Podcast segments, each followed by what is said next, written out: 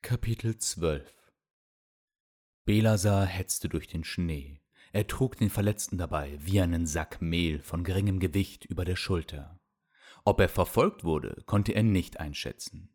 Jedoch beschlich ihn ein ungutes Gefühl.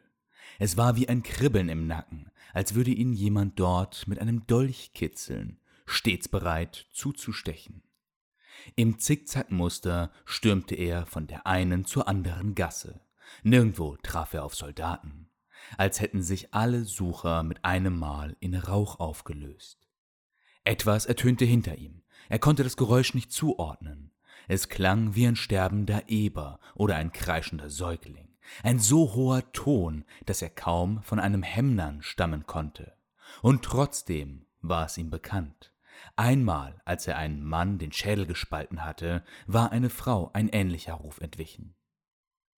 Vorbei an grauen Fassaden und verschneiten Ruinen, zusammengefallenen Türmen und Häusern, welche aus Steinziegeln mit Kieseln, Lehm und Stroh in den Zwischenräumen erbaut worden waren, trug er seinen Begleiter.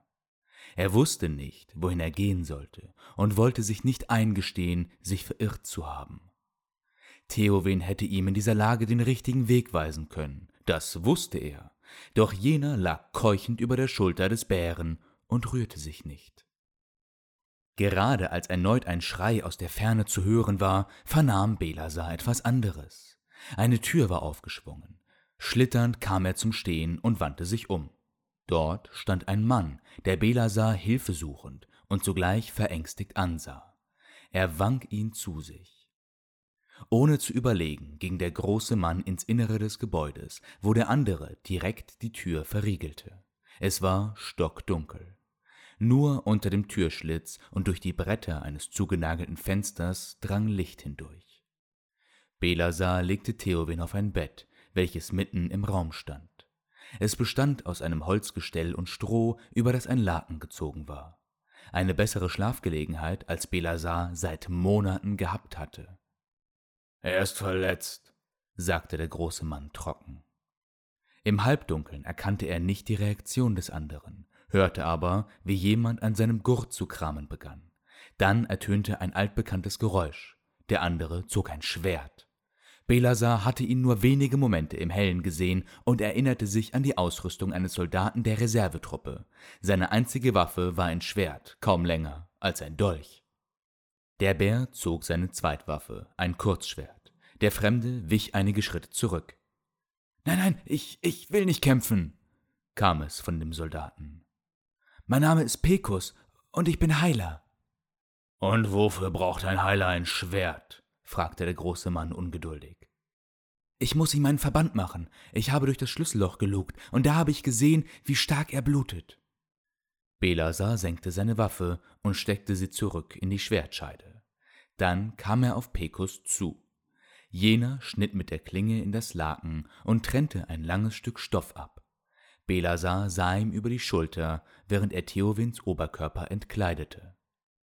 Der Angriff war durch die Lumpen, das Kettenhemd und den Wams gegangen. Im Bauch, oberhalb des Nabels, klaffte eine Wunde, der stetig Blut entwich.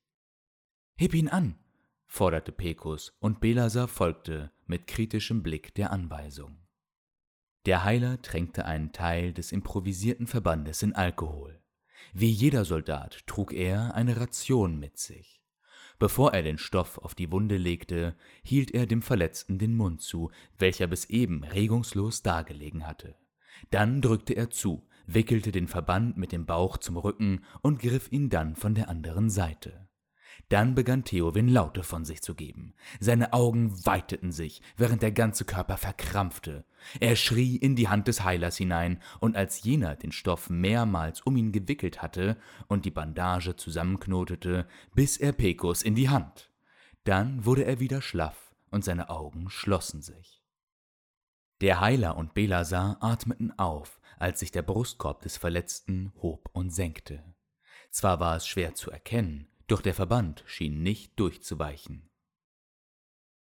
Es ist nicht tief, die Blutung wird gestillt werden, aber dafür wird er eine Weile hier liegen bleiben müssen. In der Zeit könntest du mir die ein oder andere Frage beantworten. Der Bär baute sich vor dem kleineren auf. Eine halbe Portion eines Mannes, zwar kräftiger als Theowin, doch der Haltung nach nicht zu Kampf erprobt. Das musste etwas heißen, wenn man ihn mit dem Vernarbten verglich. Du mir ebenso, erwiderte Belasar. Er dachte nicht daran, sich bei dem Mann zu bedanken, dafür traute er jenem nicht genug. Sie beide in sein Versteck aufzunehmen, musste einen Grund haben. Die meisten Gebäude waren bis zu einem bestimmten Grad unbrauchbar, aber dieses sah weitestgehend unbeschädigt aus. Es war der optimale Unterschlupf. Warum bist du alleine? Wo ist der dir zugeteilte Begleiter? Schweißperlen rannen dem Heiler übers Gesicht, wie Belasar durch das schummrige Licht erkannte. Ob das der Gesamtsituation oder der Frage zu schulden war, konnte der große Mann nicht sagen. Pecos sah zu Theowin, der nur still dalag. Ich war vor den Suchern hier.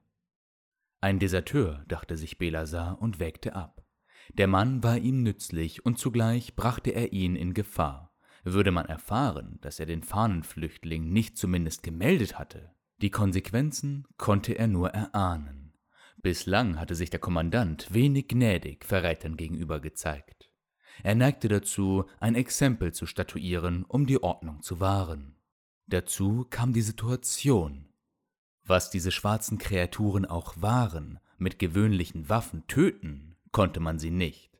Wer wusste schon, ob sie alle diesen Tag überleben würden? Belaser entschied sich dazu, vorerst Informationen zu gewinnen. Warum seid ihr desertiert? fragte der Bär unverblümt. Das verstehst du falsch, kam es von dem Heiler, der schützend seine Hände erhoben hatte. Wie es auch klingen mag, ich bin nicht freiwillig hierher gekommen. Ob der Mann log, war für Belasar nicht zu erkennen. Er wartete ab, um sich die Rechtfertigung anzuhören. Des Nachts bin ich aufgewacht, weil mein Herz so schnell geschlagen hatte. Ich wusste nicht warum und war verwirrt. Um mich zu beruhigen, bin ich dann über das Gelände gelaufen. Der große Mann hatte mit etwas Besserem gerechnet. Gerade als er Pekus der Lüge bezichtigen wollte, redete jener weiter. Und dann habe ich sie gesehen. Männer, Frauen aus Fleisch und Blut, Leute, die gar nicht hätten hier sein sollen. Tote. Sie wandelten durch die Nacht, und niemand schien sie zu bemerken, niemand außer mir. Ich hielt es erst für einen bösen Traum, aber dann kamen sie näher. Sie gingen durch die Schlafenden hindurch und warfen keine Schatten. Ich bin natürlich gerannt und traf auf andere, Soldaten wie ich, die auch von den Geistern flohen. Immer weiter bin ich gelaufen, bis ich plötzlich alleine war. Dann waren die Toten mit einem Mal verschwunden. Belasar legte den Kopf schräg. Er wusste nicht, was er von dieser Geschichte halten sollte. Hielt ihm der Mann für dümmlich oder hatte er zu viel getrunken? Und dann. Die Stimme des Heilers begann zu beben. Mir sind die Gesichter so bekannt gewesen. Es, es waren Patienten, die ich retten konnte. Mit Ausschlägen, blutunterlaufenden Augen, Geschwüren, fehlenden Gliedmaßen, all dem. Jahre her zum Teil, und doch waren sie so klar vor mir gestanden. Sie hatten gefleht, dass ich sie behandle. Ja. Die Stimme des Mannes klang belegt, als wäre er nach wie vor verstört von der Situation einer, die es nie gegeben haben konnte.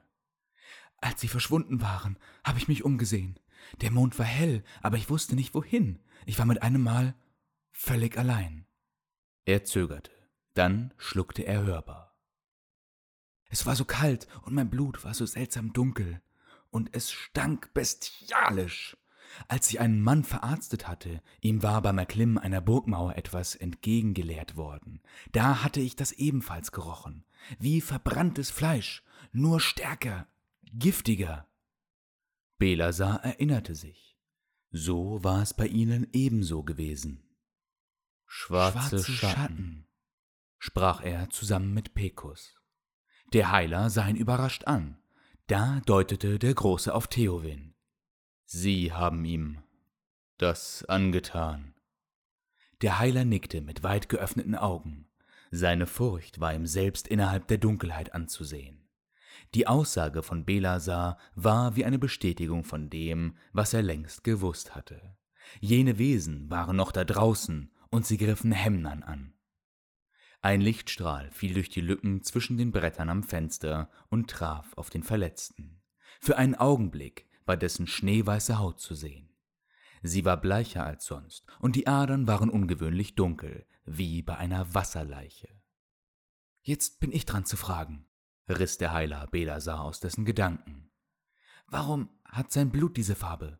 Hast du gesehen, ob diese Dinge damit zu tun haben? Du hast doch selbst gesagt, dass du schwarzes Blut hast, erwiderte der Bär. Ich weiß nicht, was bei euch schief läuft.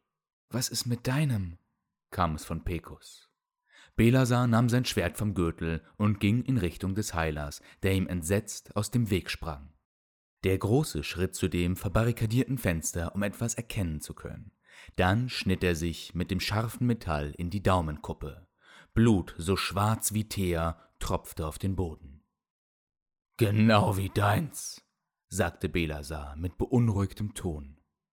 Geschichten dieser Art hatte er schon immer geliebt, aber sich nicht erträumt, jemals selbst in einer solchen vorzukommen. Dunkle Zauber und Flüche hatte es in seiner Welt nie gegeben. Schmerz und Leid führten nie auf böse Geister, Dämonen oder andere Wesen zurück. Es waren immer nur die Hemnern, welche fürchterliche Taten vollbrachten. Warum sollte es jetzt anders sein? Er schob die Gedanken beiseite so sehr er sich den Kopf zerbrechen würde, begreifen könnte er es wohl nie, und er wollte es ebenso nicht. Wichtig war vor allem anderen, diesen Tag zu überleben. Er drehte sich dem Heiler zu, während er den Finger an seiner Hose abstreifte. Uns bleibt nichts, außer hier zu verharren. Mit diesen Worten lehnte er sich gegen die Wand hinter sich. Pekus nahm neben ihm Platz. Hast du noch Met über?